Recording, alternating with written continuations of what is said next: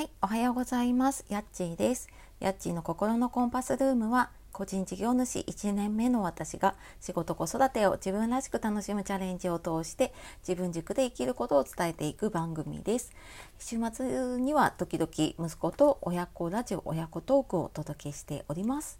本日も聞いてくださいましてありがとうございます。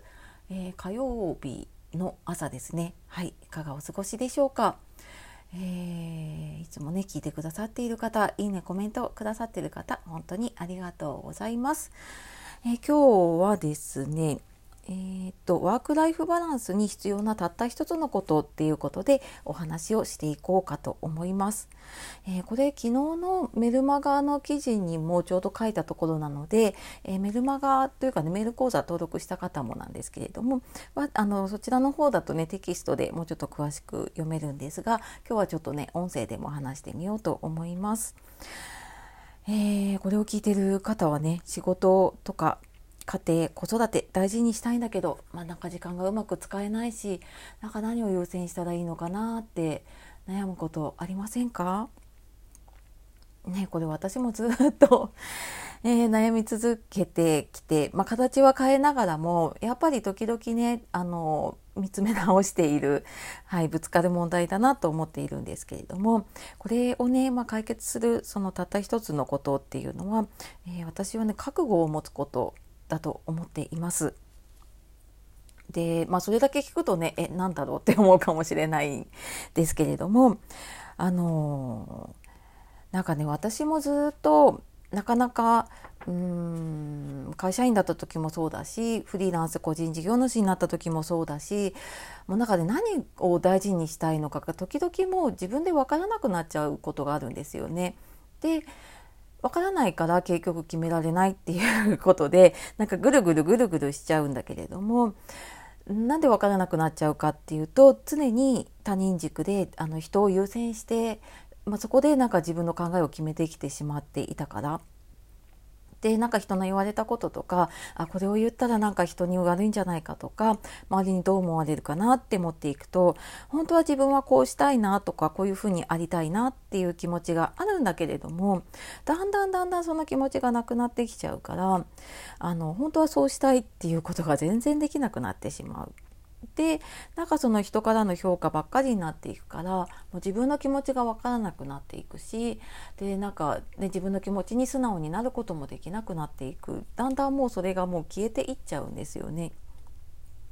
で覚悟を持つっていうのは、まあ、もちろんねその自分のありのままの自分を認める自分がどうしたいとか自分がこうありたいって思っているそんな自分をね認めていくこともだし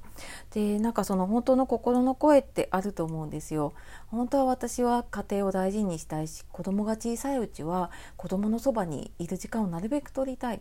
だけどあのキャリアも積みたいしやっぱりあの社会的にはねあの仕事を続けていかないと認められていかないしっていう葛藤というかねジレンマありますよね。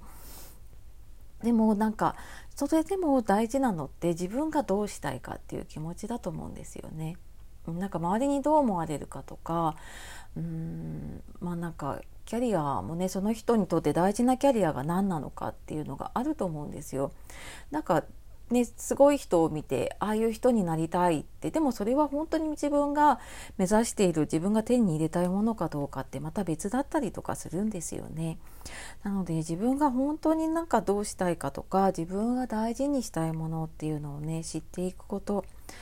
でなかなか自分だとそれ難しかったりする時はだから自分と向き合うのに例えば誰かねこう本当に信頼している人と話してみたりとかあと書いたりとかねノートとか手帳とか書いたりすることで一旦自分の考え外に出せるので自分との対話ができるようになるんですね。なのでそんな風にして自分と向き合いながら本当の自分の気持ちっていうのと見ていってあやっぱりなんかあ自分はこういう風に働いていきたいとか家族とこういう風に向き合っていきたいからこういう働き方がしたいっていうものをまず自分で見つけてであとはもうありのままの自分を認めてあげること自分がこうしたいって思っていることに対してそこにも他人の評価は